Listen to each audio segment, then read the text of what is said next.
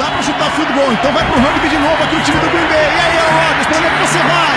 Pode fazer uma jogada, pode mandar Hail Mary, joga pro alto e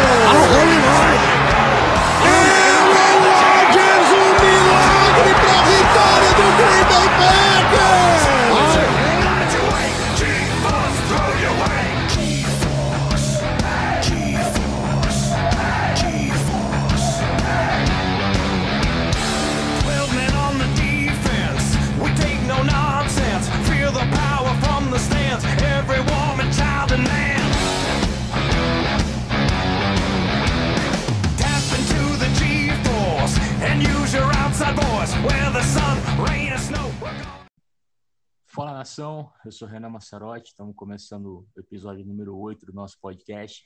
Comigo, nosso cosplay de Paulo Antunes aí, sabe muito de futebol, Deus Alentar. Fala, Doc. Fala, Renan. Fala, nação. É um prazer estar aqui mais uma vez nesse podcast. O melhor podcast da Rádio Brasileira. Sem dúvida. Simbora. Com certeza.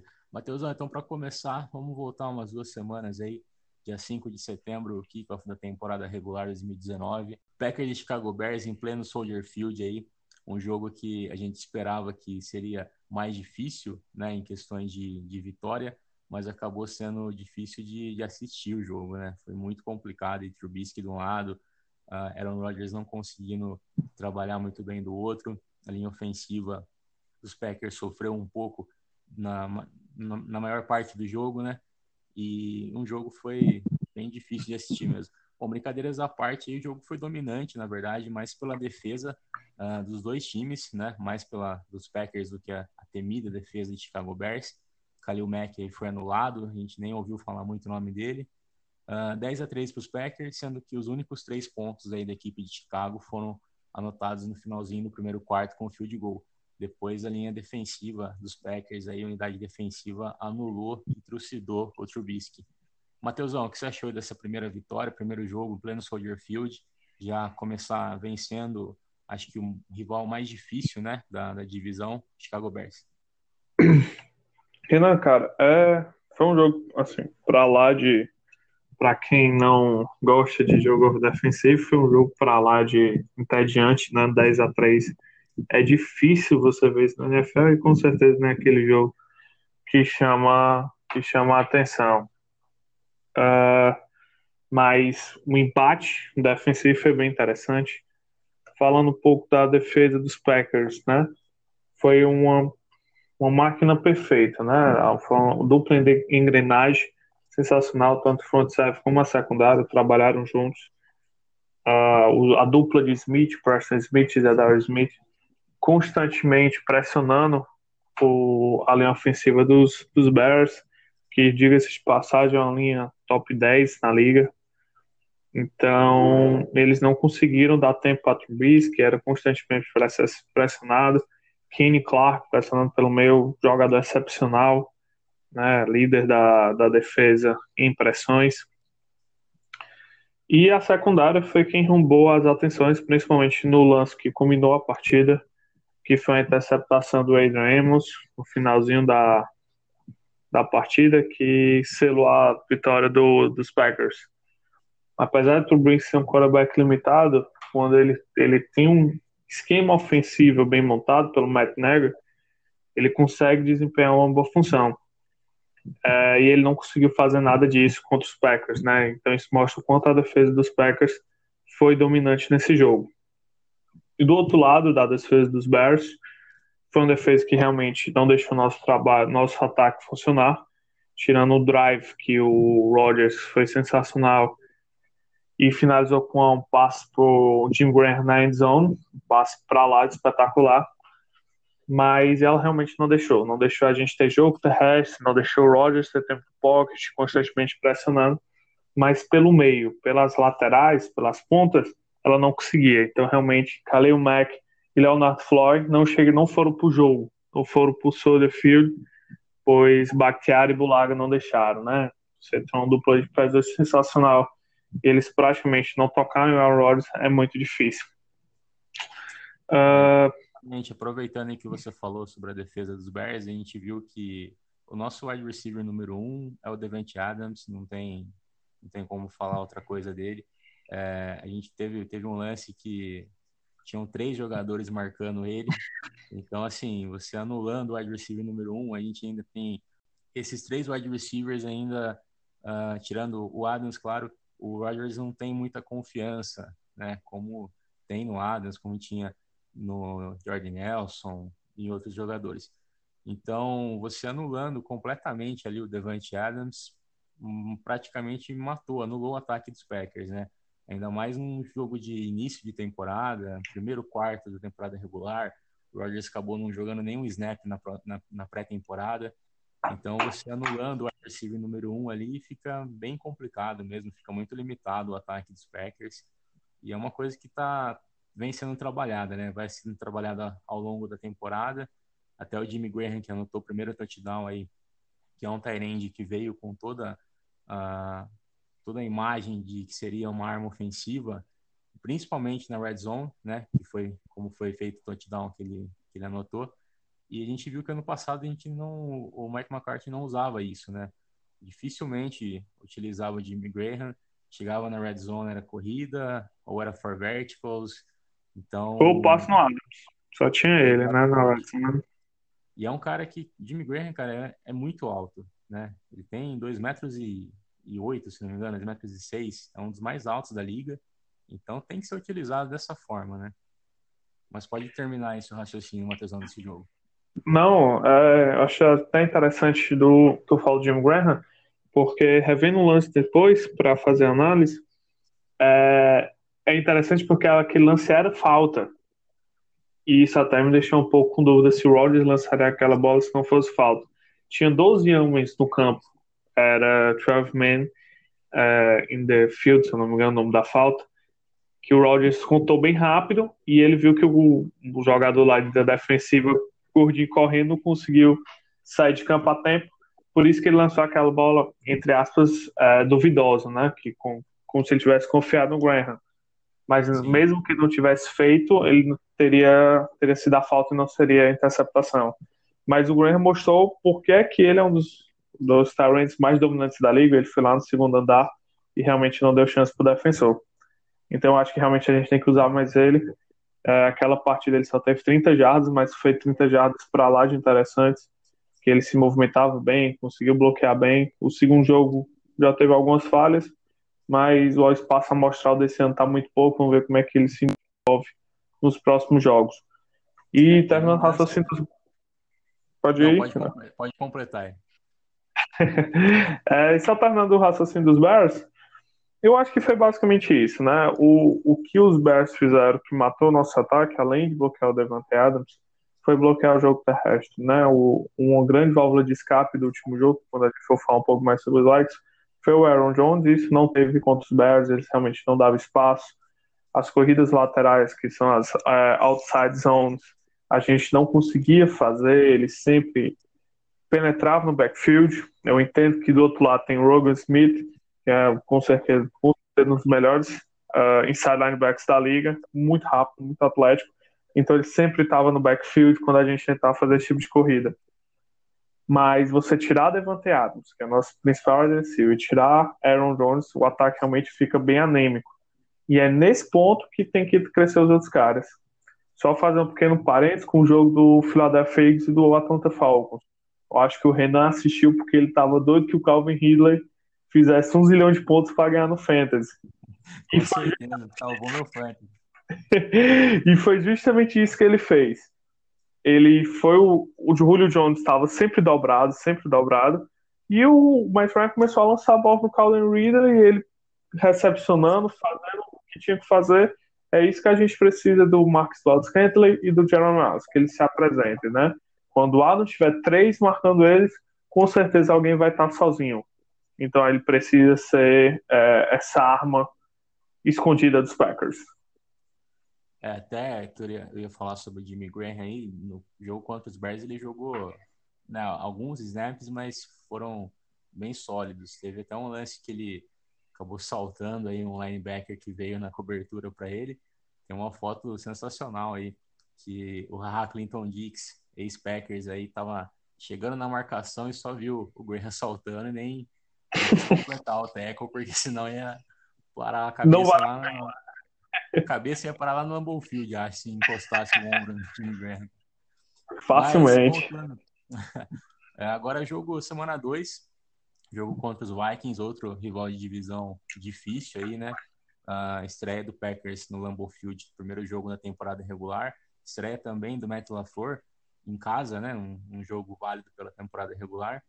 Uh, sem dúvida, vencer um rival fora de casa, além de ser importantíssimo, né? Além de ser difícil, uh, é importante. Mas vencer dentro de casa seria quase que uma obrigação, né? Porque a gente sabe que jogo divisional vale muito no final da temporada. É, vale classificação, vale é critério de desempate para ser primeiro ou segundo colocado na divisão.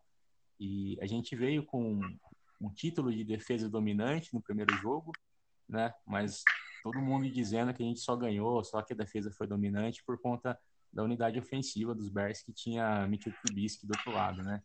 E dessa vez a gente tinha um quarterback de 84 milhões garantidos, Cousins, né? Além de ótimos wide receivers, né? A Dan Thielen, o running back Dalvin Cook e o Stephon Diggs também. Então seria mais uma prova de fogo aí para a defesa mostrar que realmente é uma unidade defensiva sólida e confiável, né? Que o Mike Pettine está fazendo um trabalho sólido em Green Bay. Uh, o começo de jogo foi até bonito, né? De, de se ver. Foi lindo. Você tá sendo falso. Foi lindo aquele começo de jogo. Parecia até highlights da temporada 2016, no finalzinho ali no Run the Table, né? Mas foi só o começo mesmo. Depois foi um desastre. Um desastre ofensivo. 10 drives, se não me engano, foram oito punches e oito punches, um fumble e um turnover on downs. Uh, mas, Matheusão, o que você achou desse jogo aí contra os Vikings? Segunda vitória, vitória dentro de casa, 2 a 0 dentro da divisão e na temporada. É, uh, fala, começar falando da defesa dos Packers. Foi uma defesa mais uma vez dominante, pressionante demais. Se juntar o primeiro e o segundo jogo, se eu não me engano, Pro Football Focus é, deu uma nota que foi a defesa que mais pressionou, a dupla dos Smiths. Foram 44 pressões no quarterback, é um número simplesmente absurdo. Então, a, a unidade defensiva continua sendo incrível, né? Ela teve uma falha, uma falha geral, que foi aquele lance do Davin Cook, que gerou 75 jardas, uma corrida de 75 jardas, mas acontece, né? Nem, ninguém é perfeito e aconteceu. Um ótimo uh, de passagem. Pra mim, assim, eu sei que eu odeio falar esses ranks, como eu tava hoje até respondendo no Instagram, sempre geram certa polêmica.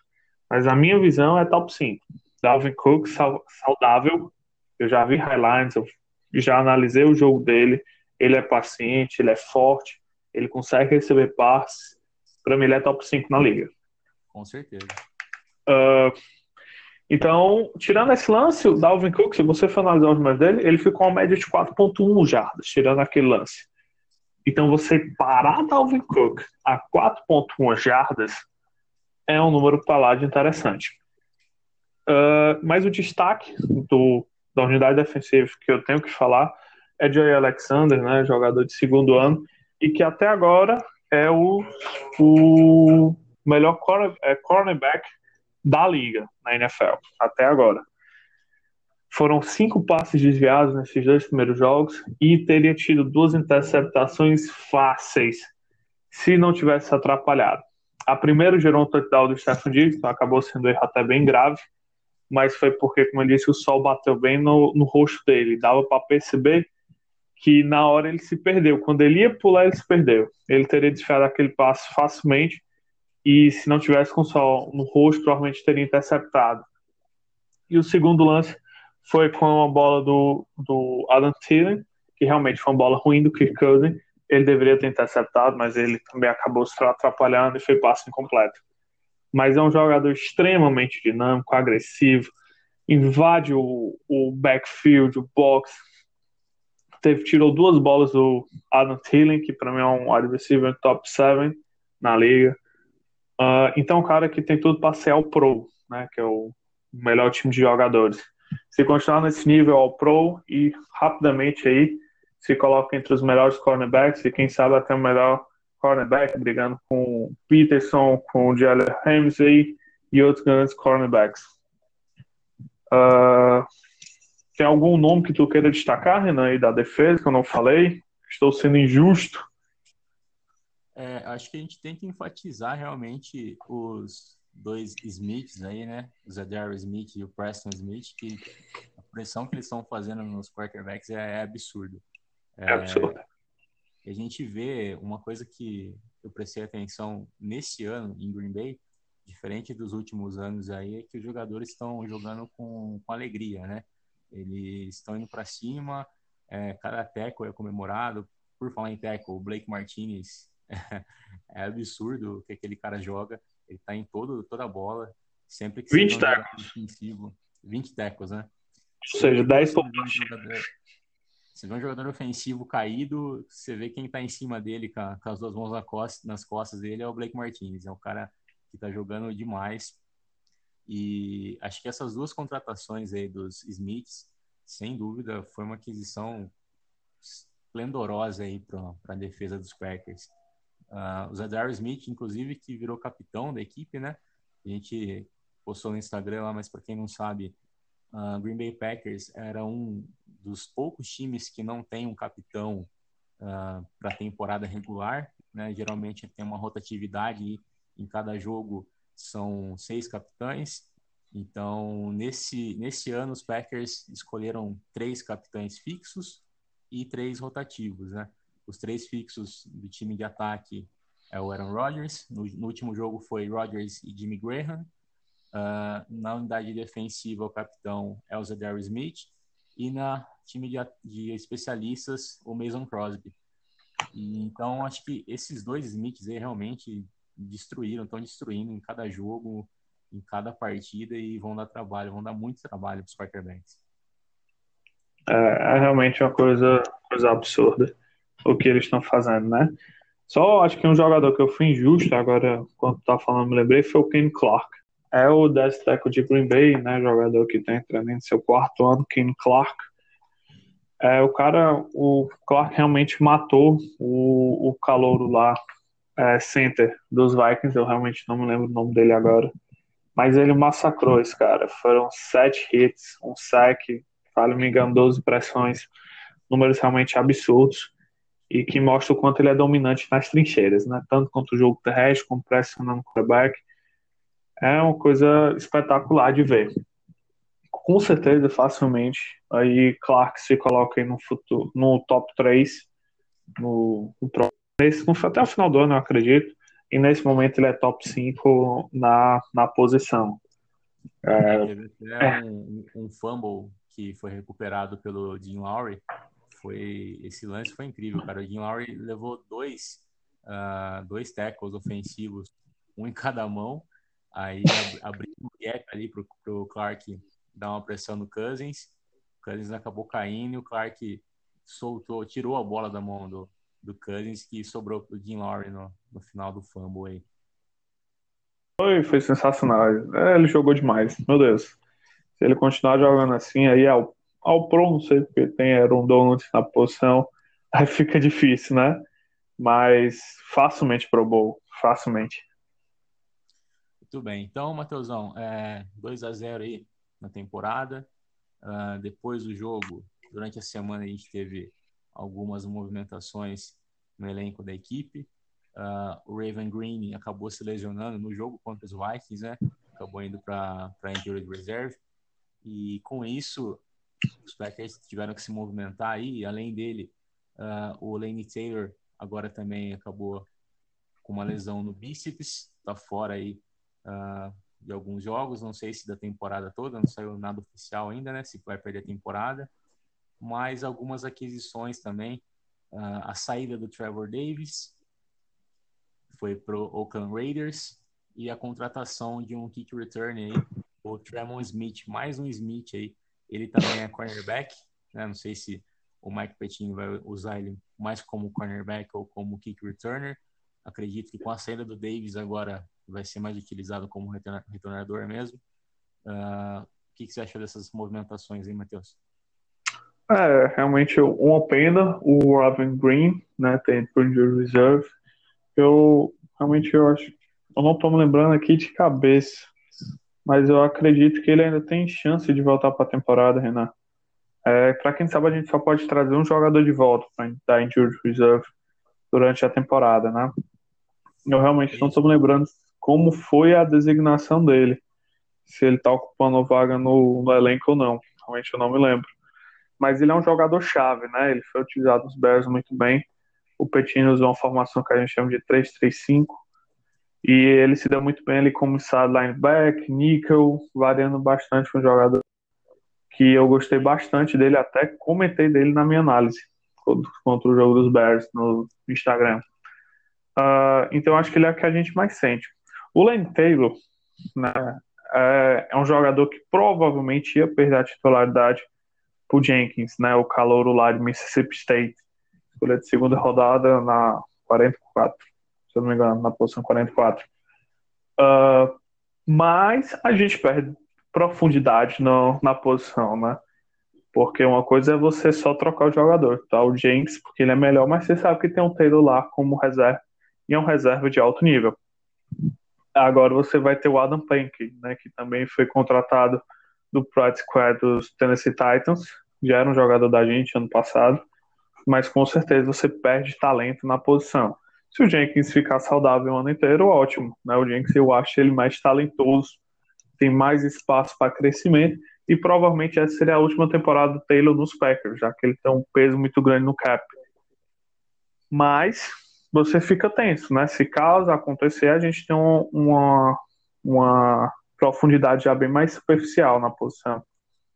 E o, em relação ao Smith, né, o Tremon Smith, com certeza ele vai ser, pelo menos, tentado como retornador. Eu acredito que vai ter uma disputa entre ele e o Daryl Shepard, né, um calor não draftado dos Packers. Foi o único que conseguiu ser não draftado por, por tipo uma peneirada que teve lá, foi que deu certo.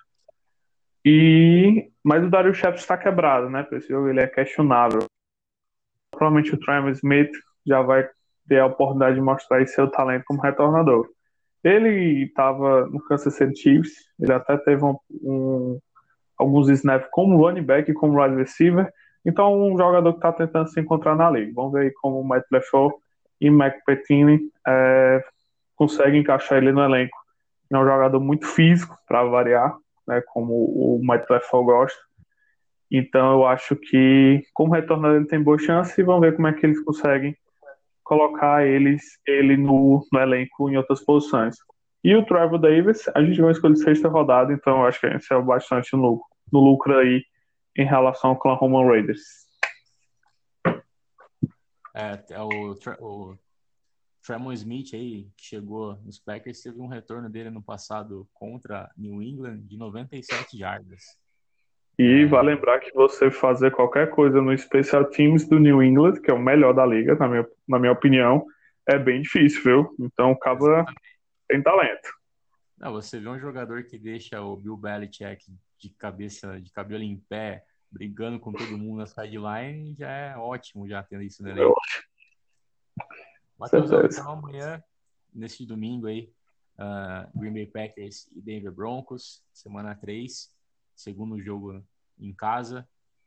Já, será que dá para abrir um, um 3-0 na liga aí, manter viva a esperança? Estão deixando a gente sonhar ou não, Matheus?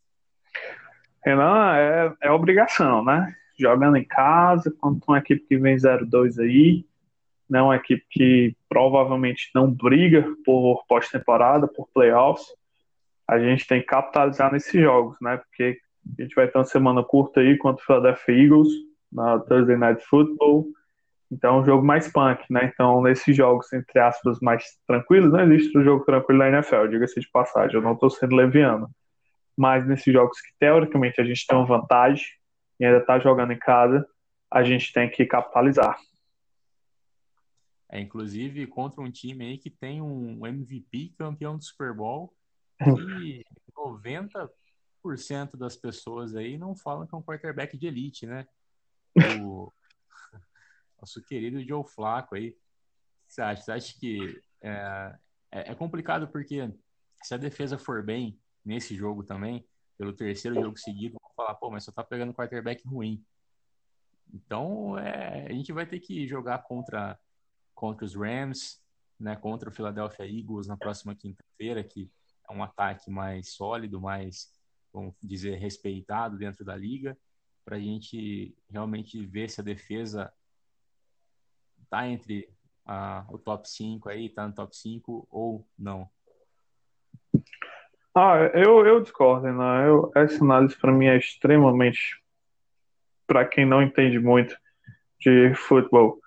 Porque você pegar Mitchell Trubisky, você pegar Kirk Cousin, ok, não são quarterbacks de elite, mas olhem os números dele, olha os treinadores deles. Eles têm, e olha o elenco deles, certo? Mitchell Trubisky tem Allen Robinson, tem Taylor Gabriel, tem uh, o Burton como Tyrant, para dar um suporte para ele. Tem o David Montgomery, tem o Tarek Cohen, com running backs que também recebem passes. Então ele tem todo um suporte. Que Cousin é um jogador que quando ele não é pressionado no pocket ou quando ele não está em momentos tensos, como o final de jogo, ele consegue jogar muito bem. Por isso que ele tem um contrato de 84 milhões. É assim que, entre aspas, ele engana as pessoas. Então ele tem tudo para jogar bem ele tem Stefan Diggs como wide receiver e tem Adam Thielen como wide receiver, Carl Rudolph como e Will Smith como Tyrant. Tem Dalvin Cook como backfield, que é um baita de um backfield. A única falha dos Vikings ofensivamente é a linha ofensiva, fica até calado.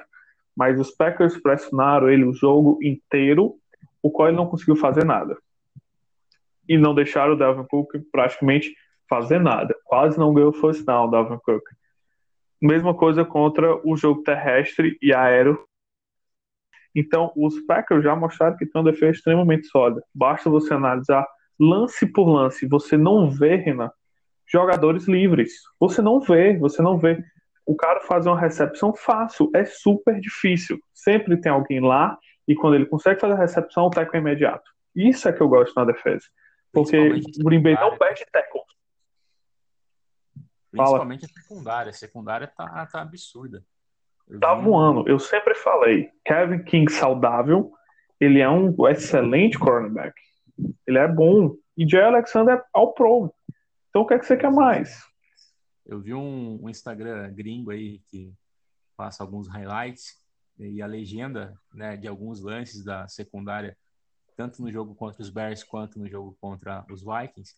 A legenda era a seguinte: uh, a secundária dos a secundária dos Packers deixa a end zone muito longe, né? Então, todas uh, as jogadas na, na red zone ali ficava muito difícil um recebedor conseguir ter uma bola fácil. Disso. A secundária tá marcando em cima Kevin King, Jerry Alexander, o Adrian Amos, realmente tá uma secundária fenomenal. Depois de Darnell Savage com ela, né? jogando muito.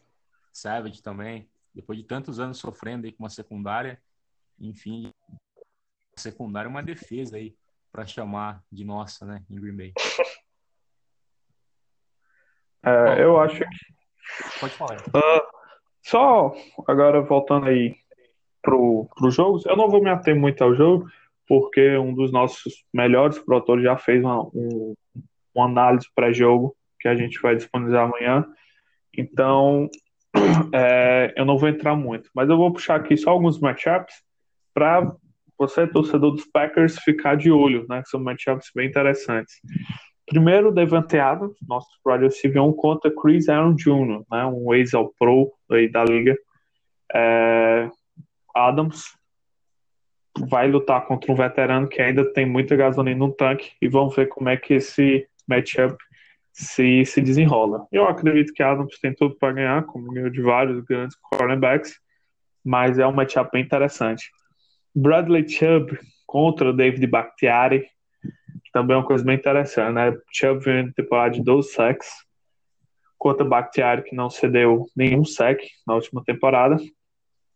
Mas que veio, vem brigando aí com a dor nas costas, já não fez o melhor jogo da sua carreira contra os Vikings, né? Vamos ver se ele ter, depois dessa semana para se recuperar, como é que ele se joga, né? Eu acho que vai ser também um matchup bem interessante. Do outro lado da linha, Von Miller contra é, Brian Bulaga. Bulaga vem jogando excepcionalmente, melhor que David Bakhtiari. Bulaga nos últimos, desde a semana 16 do ano passado, ele jogou 84, 184 snaps ofensivos de passe. Ele cedeu apenas uma pressão, pressão, não foi sec, pressão no quarterback, no Aaron Rodgers, que foi justamente um, um lance lá contra o Khalil Mack. Então veja como Bulaga está jogando. Ceder uma pressão é uma coisa simplesmente absurda. É 0,5% dos snaps. Ah, e contra o Khalil Mack não dá nem para colocar na, no stats isso daí. Né? E pressão, diga-se passar, não foi hit. Pressão, para quem não entende muito, é quando o quarterback tem que se movimentar no pocket por conta que aquele lado está colapsando. Não foi hit, que é quando o quarterback leva uma paulada depois do lance, né, que não é falta, é só logo depois do lance, e não foi um sack. Então, uma coisa simplesmente absurda. Né? Lembrando que ele enfrentou Khalil Mack, Leonard Troy, Everson Griff e Daniel Hunter, né? quatro dos melhores pass rush da, da National Football League. Uh, outro matchup interessante vai ser Emmanuel Sanders, que veterano vem voltando de uma lesão de Aquiles. Eu até ia apostar nele no Fênix, mas queria apostar mais embaixo. E o homem está se respaldando, né? Vem de dois jogos sensacionais, mas ele vai ter que enfrentar Alexander, né? Alexander, que a gente já comentou aqui que tem tudo para ser o pro. Vamos ver se ele realmente está em alto nível ainda quando pegar uma, um, um grande cornerback. Eu acho que é basicamente isso aí que vai definir esse jogo, esses matchups. Muito bem, então nesse domingo aí, Packers e Denver Broncos no Lambeau Field. A equipe de Denver que ainda não venceu nessa temporada, vem de 0-2. Na última semana acabaram deixando escapar uma vitória no finalzinho do jogo aí contra o Chicago Bears. Por uh... conta da arbitragem, diga-se de passagem. Foi um roughing the passer que não existiu, a NFL pediu desculpas. Exatamente. E no primeiro jogo eles perderam para os Raiders, né, na estreia. Aí foi um massacre. Exatamente. E nesse domingo, então, o jogo às duas horas aí, horário de Brasília, não será televisionado pela ESPN, né? Afinal de contas, a gente tem um Thursday Night Football na próxima quinta-feira contra a Philadelphia Eagles. Então a gente vai ter três jogos aí, três em quatro jogos televisionados, né? Pela, ESPN. Uh, ah, então uma dica para você, torcedor, que não quer perder nenhum jogo dos Packers, que ficar pedindo link aí, coisa chata pra caramba na hora do jogo, né? Todo mundo fica pedindo link no grupo. Uh, então chega de pedir link, rapaziada, tá? Se você é cliente vivo, assine agora o NFL Game Pass por apenas R$ 29,99 por mês. Você tem direito a todos os jogos da temporada regular, absolutamente todos, tá? Das 17 semanas. Além dos programas exclusivos aí do Game Pass, como o NFL Red Zone, com todos os touchdowns da semana, tem o Hard Knocks, que tem o nosso ilustríssimo Antônio Brown, o polêmico, jogos conversados, jogos completos, né? Tem tudo que tudo para você acompanhar a NFL, a temporada completa na palma da sua mão aí, quem é cliente vivo. E quem não é cliente vivo ainda, não espera muito não, não espera o Teco, não espera o SEC, muda logo para vivo. Bom, para terminar aí, Matheusão, você quer falar alguma coisa sobre o polêmico aí que eu acabei falando, Antônio Brown? Ah, cara, difícil, né? Você vê um grande talento da liga se perder desse jeito. Eu fico na dúvida se ele tem ST, né? Que é encefalopatia traumática crônica, ou se é só putaria mesmo, entendeu? Se é só má conduta, o que é foda. Uh, eu prefiro não me manifestar, ainda vou deixar as autoridades tomarem o prosseguir do caso e depois a gente vê, né? Se se tudo isso não, não é tudo uma armação ou se realmente a gente está falando de um criminoso que tem que pagar tudo que fez. Eu só queria usar uma frase do Capitão Nascimento aqui sobre Antônio Brown. Uma frase bem simples, bem direta, objetiva. Clássica. Para mim, ele é um famoso fanfarrão. Fanfarrão. É isso aí, rapaziada. Matheus, obrigado por mais um episódio. E vamos esperar aí uma vitória nesse domingo para começar 3-0 na temporada. E quem sabe Green Bay não chega, né? Aaron Rodgers não vai para a terra prometida em Miami ano que vem. No... Eu acredito, eu acredito. Matheusão, obrigado pela presença aí até a próxima. Valeu, Renanzão, valeu, nação. Abraço e até a próxima, se Deus quiser. Valeu, nação.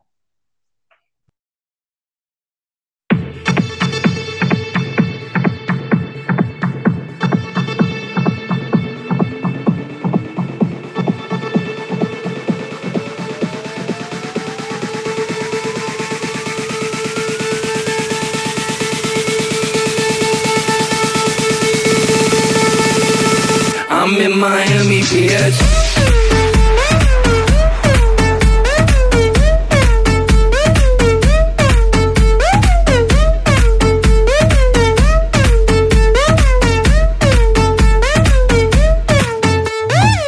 When I step on the scene, y'all know me. Cause I walk with a limp like an old school pimp or real OG.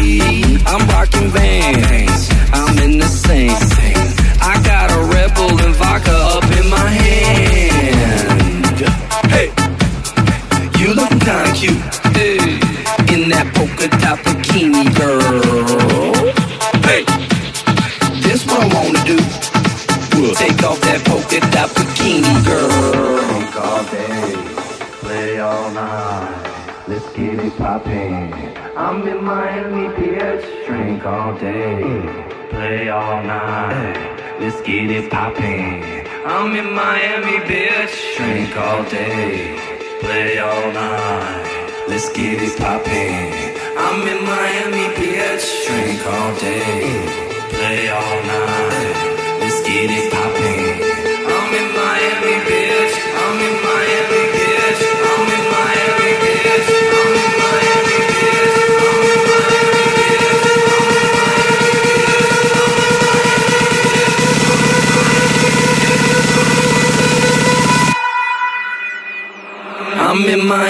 Miami,